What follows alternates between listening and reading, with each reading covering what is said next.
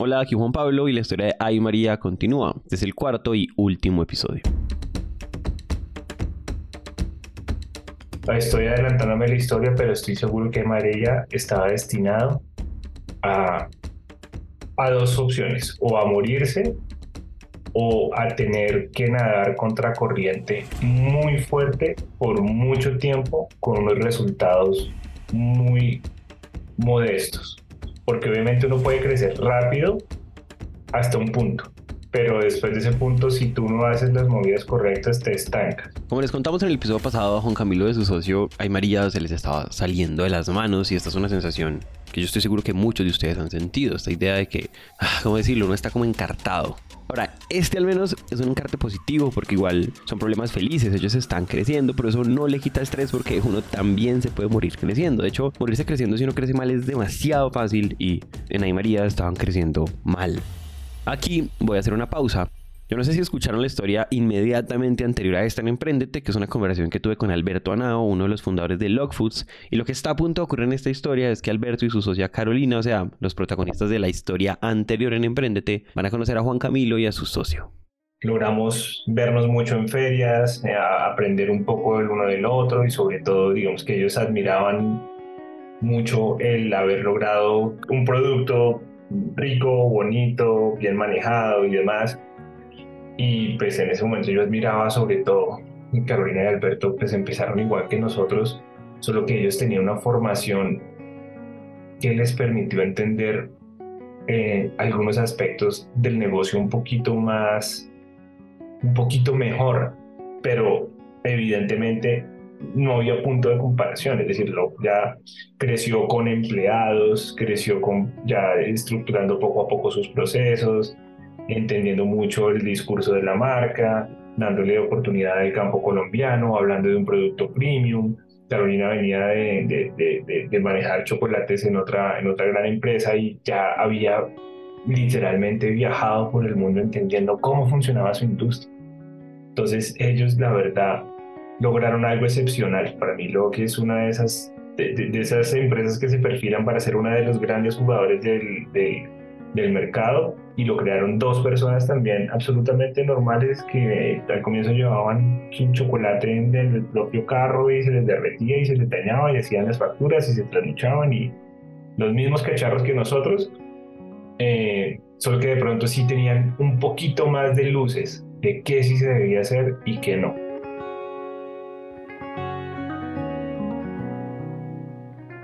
Y pues en esa relación empezaron a hacerse preguntas, digamos que se fueron coqueteando empresarialmente y en algún momento ellos les dicen, oigan, a nosotros nos encantaría ser socios de Aymaría.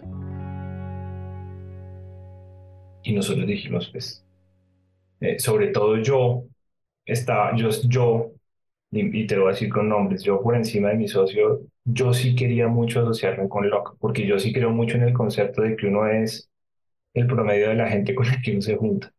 Y yo dije, esto solo nos puede traer, es decir, yo no estoy pensando en, en qué porcentaje de mi empresa estoy entregando, que es el peor escenario que, todos tenemos en la cabeza, es como, no, quiero, quiero ser el dueño de todo lo mío para siempre, sino cuánto valor me pueden aportar ellos, a qué lugares me pueden llevar, a qué escenarios nuevos me pueden mostrar y me pueden aprender a, me, me pueden llevar a la siguiente liga.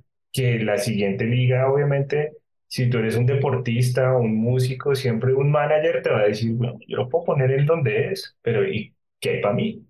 Y ese que hay para mí, de cierta forma, es pues, que lo diga, yo quiero ser parte de su empresa, quiero tener participación en su empresa y yo le puedo garantizar esto, esto y esto y esto bajo estas, bajo estas circunstancias y pues si quiere manejamos a María con una marca de portafolio y para mí eso es un escenario ideal. No es fácil porque hago la distinción. No es fácil. Con la entrada del LOC empieza un proceso duro de profesionalizar a María. Para empezar, ¿se acuerdan del problema que estaba ocurriendo con Jumbo? Pues... LOC nos salvó de ser descodificados porque ya nos iban a sacar. porque nos iban a sacar? Porque no sabíamos manejar el canal. Y ya nos estaban empezando a hacer devoluciones, ya nos estaban pidiendo que, que, que tuviéramos un plan de impulso. Ya nos estaban diciendo como, bueno, si no cumplen los indicadores, se tienen que ir. Y en ese momento fue cuando llegó Locke. Digamos como, no, no, no, no, no, no, no, ustedes lo que tienen que estar es estar en tres tiendas. Que uno dice, pero ¿por qué en tres tiendas? Y yo quiero estar en todas. No, porque usted lo que tiene es que clusterizar y entender cuáles son sus tiendas Pareto y concentrar todos sus esfuerzos ahí nuevamente. En vez de estar mandando botellas a Valledupar, que está vendiendo cinco botellas al mes, y para ellos eso es ridículamente bajo, que aparte de todo le está afectando sus indicadores y que por lo demás lo que sobre o le toca pagar para que se lo devuelvan o lo van a destruir. Imagínate el enredo. Todo por no saber, por no saber. Y aparte de todo uno usa la lógica, pues entre más tiendas esté, pues mejor.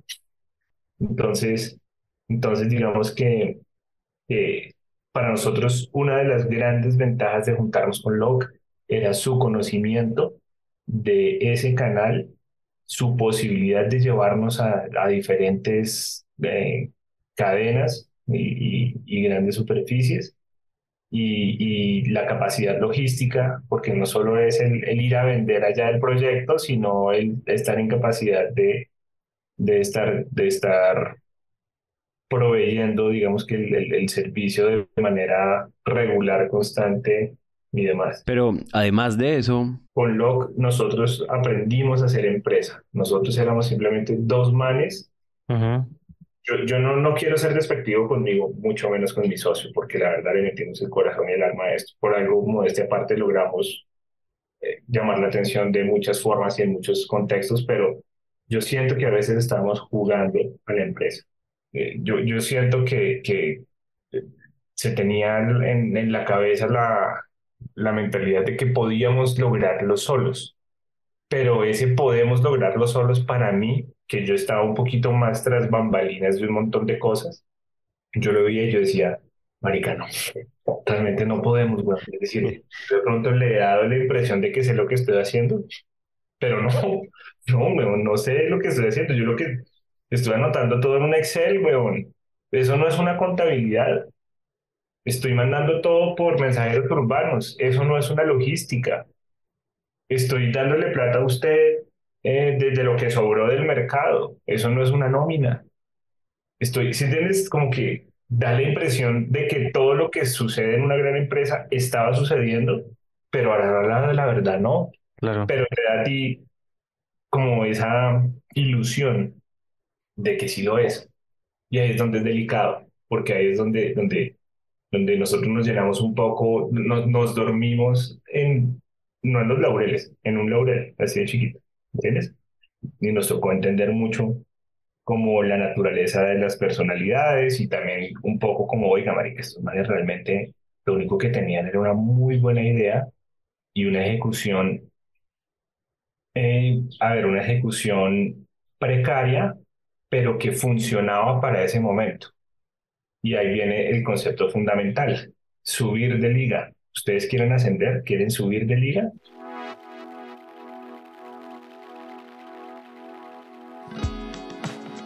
Esa subida de liga, creo que esa es la mejor forma de escribirlo. Esa subida de liga es muy costosa, porque una cosa es que tú seas el pibe de tu barrio y de verdad hagas goles los domingos, y otra cosa es entrenar en las inferiores de un equipo real, y otra cosa es profesional, otra cosa es una selección, otra cosa es un mundial, ¿sí entiendes? Y, y, uno a veces cree que porque se hace ahí una 21 chévere, ya puedo jugar un mundial. Y tristemente, no. No, pues habrá algún talento excepcional que lo logre. Pero también muchas de las empresas que tú ves de 0 a 100 no son la primera empresa de una persona. Nada, por eso te digo, unos, no, ay María, yo siento que sí logró subir a la siguiente liga, pero no fue fácil, no fue nada fácil, te lo juro que fue una estrellada contra el mundo y casi nos cuesta, casi nos cuesta la empresa. Si te digo la verdad, en ese momento, eh, gran amigo, gran colaborador y fue quien dejó embebido todo su espíritu en la marca. Pero en ese momento Felipe, con quien yo creía en María, ya no es parte de la empresa.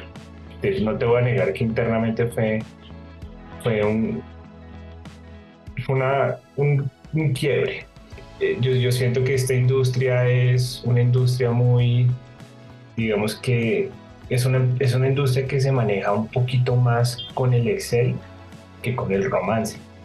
Y Felipe y yo somos personas muy románticas. Entonces, eh, yo digamos que logro de muchas formas eh, quitarle absolutamente todo el romance a la ecuación y concentrarme en, listo, ya fui romántico con mi música durante toda la vida y entendí unos resultados, acá voy a dejar de ser terco, porque soy un terco de mierda, y voy a dejar de ser terco y voy a empezar a hacer caso, que es lo que nunca he hecho en mi vida. Voy a hacer caso a ver qué. Entonces Felipe obviamente, digamos que eh, siento que simplemente era una industria que para él no era tan interesante desde esa perspectiva. Él dijo, no, a mí realmente me, me llama la atención manejar las cosas un poco diferentes y, y, si no se van a poder manejar así, pues la prefiero dar un paso al lado y afortunadamente sin ningún problema y sin, y sin un, sin, sin, ¿cómo se llama eso? Sin un conflicto de por medio, él decidió simplemente como no, no ser parte de la, de la operación. Entonces salió de la sociedad y, y pues en este momento nos vemos, nos hablamos y no, hay ningún problema. Pero pues obviamente sí tiene mucho que ver con la naturaleza del negocio y muchas veces uno no sabe en qué negocio se está metiendo. No sé si me entiendes. A mí me gustan, yo no, pero alguien dirá, no, a mí me gustan los niños. Pero una cosa es que te gusten los niños, otra es tener una guardería. Sí, claro. Mucha gente que le encanta cocinarle a los amigos, pero no sabe qué es tener un restaurante.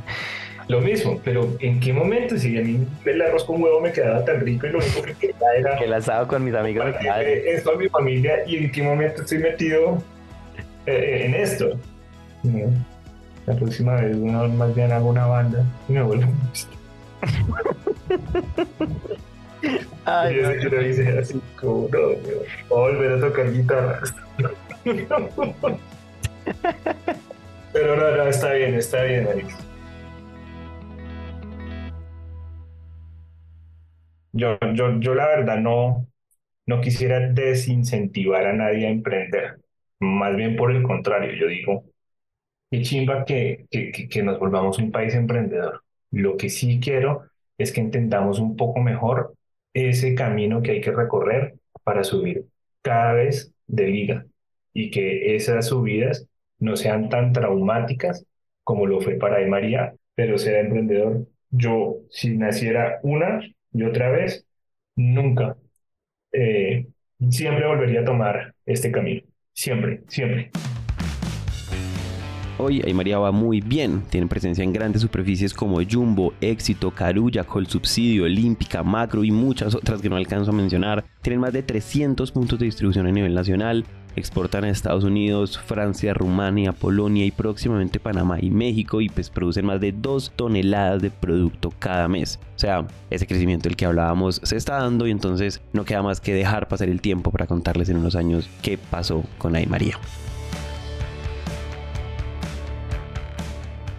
Producción de este episodio fue hecha por mí y por Juan Almanza, el diseño de sonido es hecho por Alejandro Rincón y el trabajo gráfico es hecho por Luisa María Ríos. El líder de comunidades es Nicolás Pava. Emprendete es un podcast de Naranja Media. Yo soy Juan Pablo Ramírez. Muchas gracias por escuchar.